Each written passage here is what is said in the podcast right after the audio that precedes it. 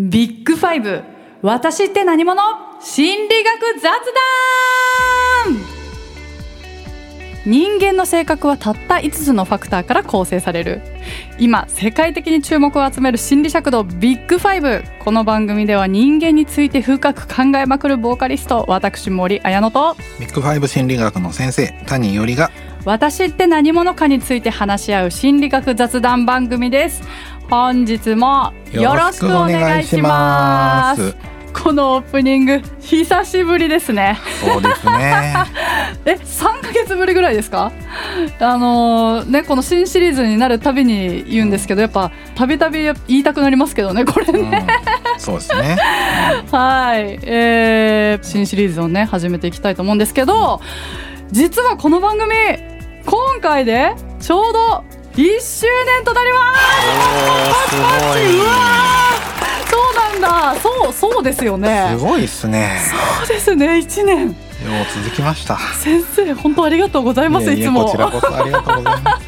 もう私はもう楽しくあのおしゃべりさせてもらってるだけなんですけど勉強させてもらいながらね。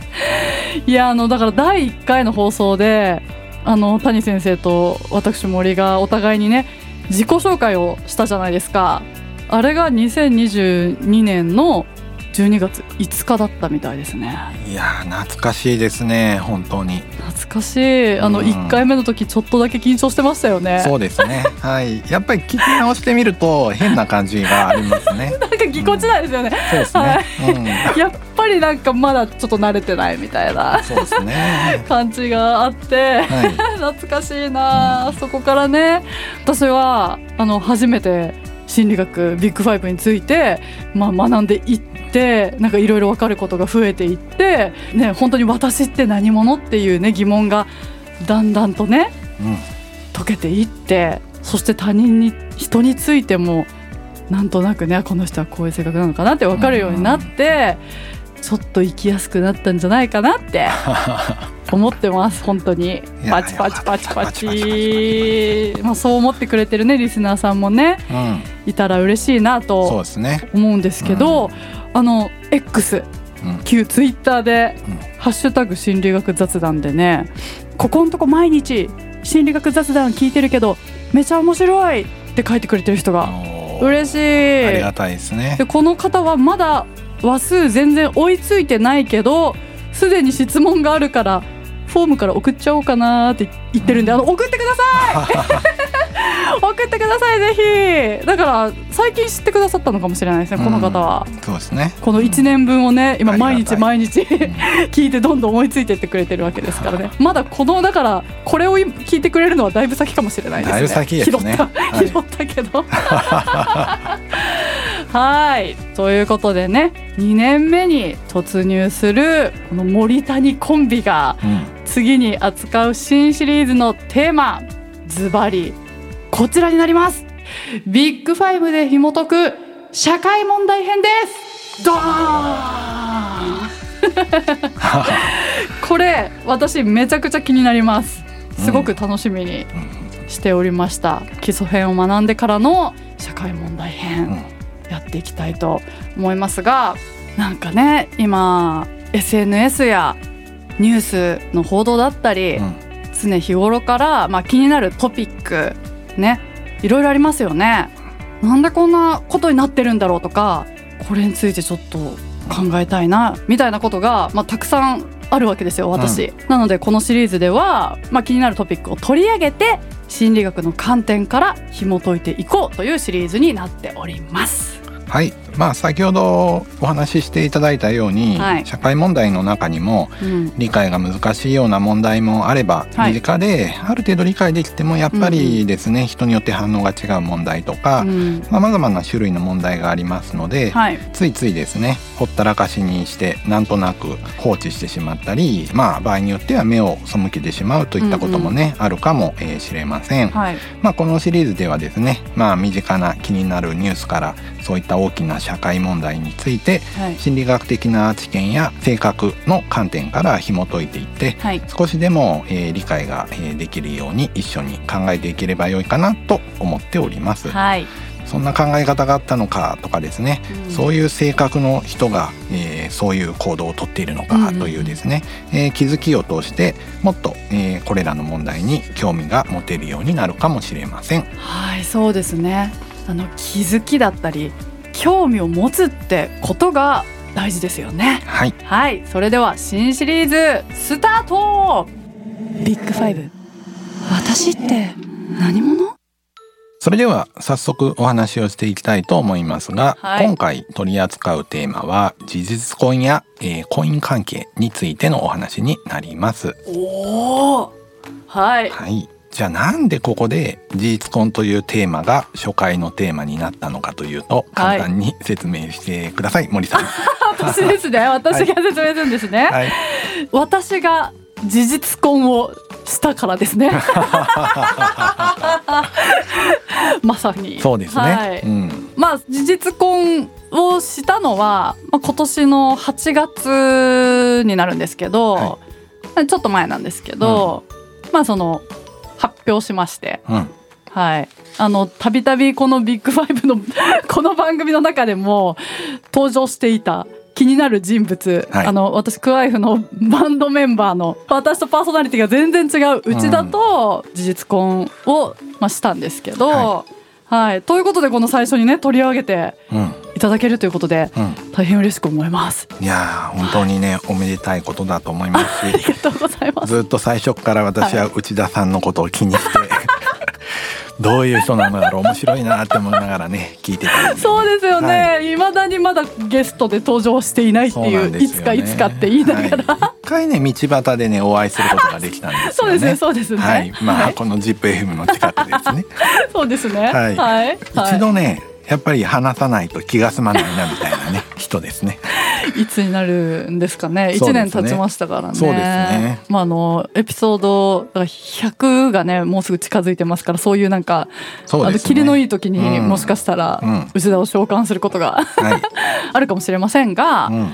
まあまあそもそも、なんで私がその事実婚をねうん。選んだか、うん。というとまずその事実婚を選ぶっていうことよりも先に私の場合はその夫婦別姓。うん。選択的夫婦別姓が選べたらいいのになっていうところから始まったんですよね。であの、まあ、何年前だったかちょっとはっきり覚えてないですけど数年前ぐらいからこの選択的夫婦別姓っていう言葉をすごく聞くようになって海外ではそれが結構普通だったり、うん。でまあ、あの事実婚が多かったりする国もあるんだってなってあでも日本だとまだまだ少ないのかなって。あでもななんでそもそもじゃあその夫婦別姓うん。を選びたいかって思ったかというとみ自分が名字を変えるってことになんか違和感を感じたんですよね、疑問に思ったっていうか、うんうん。でもやっぱり日本だとまだ主流なのが女性の方があの名字を変えて入籍するっていうのが、まあ、大多数ではあるじゃないですか、うん。まあ、そうじゃないパターンも全然ありますけど。だけどそこにまず私はやっぱ疑問を持って、であん自分が名字変えるってなんかしっくりこない気がするな。うん。じゃあ選べるんだとしたら夫婦別姓にしたい。けど日本だとそれだと入籍はできない、うん。あじゃあ事実婚っていう形はどうなんだろうって事実婚について調べて。あなんか自分たちのこのスタイルだったら事実婚でもいいじゃんって、うん、いいじゃんっはてやっぱ思った、うん。なんかそれだけなんですよね。うん、いだや重要な理由ですね。そうだからうん。選べるなら、まあそれでいい。あだから何を選べたいかっていうだけでその夫のせいにするうん。選択をする人もいればいいと思うし、その妻のせいにする人がいたっていいしでも私たちの場合はその夫婦別姓っていうものにしたいな、なんだったら今の日本だったら事実婚だなっうんていう形だったっていうだけなんですよね。はいすいません。長々と説明させていただきました。いえいえありがとうございます、やはりあの姓あの名字の方のね、はい。えー姓の変更っていうのはすごいハードルとしてですね高いところがあると、えー思います、うん。免許証とかですね全部書き換えさせられたりとかですよね。いろんなですねあの手間が、えーかかりますし、うん。そのコストはねちょっと低く見積もられすぎているようなねうん。印象もね、えーあると思います。まあ、あとはいろいろですね。縛りが、えー出てきてしまうっていうのはその通りですし、法律婚よりもね事実婚の方が好まれる理由の一つにはなっているんじゃないかと、うん。あの個人的にも思います。うん。戸籍上のね、えー変更とかもね、えー出てくるかと思います。はいさあそのね事実婚とそもそも、えー反対側にあるのが、えー法律婚と、はい。えーいうものに、えーなるわけなんですけれども、はい。まあ本質的には法律に認めてもらうかどうかというね、えーことになりますから、うん。法的に認めてもらわなくてもいいよって、えー思うんだったらもう全然事実婚の方がいいとあの思います。あそうなんですか、うん、そんなにそこにあのねどのぐらい重きを置くかだとあの思いますね。はい、ただまあですね今の日本の場合はですね、うん。その証明書とかをですね結婚してるっていう証明書をですね、うん。なかなか自治体にもこれはよると思うんですけれども、出してもらえないというようなところも、はい。はいはいえーあるかと思いますのでね。そこがちょっとね法律婚と事実婚で、えー違うところかと思いますが、はいただ事実婚でも、えー近年は自治体がねあの証明書を出してくれるところが増えてきているとはい。伺ってますので、はい。この辺の差は、えー以前と比べればクリアされていくのかなというふうに、えー思って、えーいます。そうですね。まあ変化はありつつって感じですよねそうですよね。はい。うん、海外ではね結構これが出るところの方が多いと思うんですよね。うんまああとはですね法律面で言いますとやっぱりお金のことがね法律婚と事実婚ではね、はい。違うっていうのはね、はい。よく聞かれるんですけれども、これ財産権とか相続権の問題なんですが、うん。まあ、独立してですね、えーまあバラバラでやったり上手にお金のやり取りができたりですね、うん。あとはその、えー例えば相続とかについてもちゃんと法的に意味のあるですね、えー遺言書とか、うんうん。そういったものを残したり、うん。まあ、ルールをしっかり決めてもしかしたら明文化とかね、うん。えーしてやっていけるんだったら事実婚でも法律婚でもここも、えー差はないと。解消ある程度はできるんじゃないかなとは、えー思われますね。はい。うん。まあ、ただお金の面で言いますとね、はい。やっぱり法律婚の方が優遇措置を受けやすいというようなね、話はありますよね。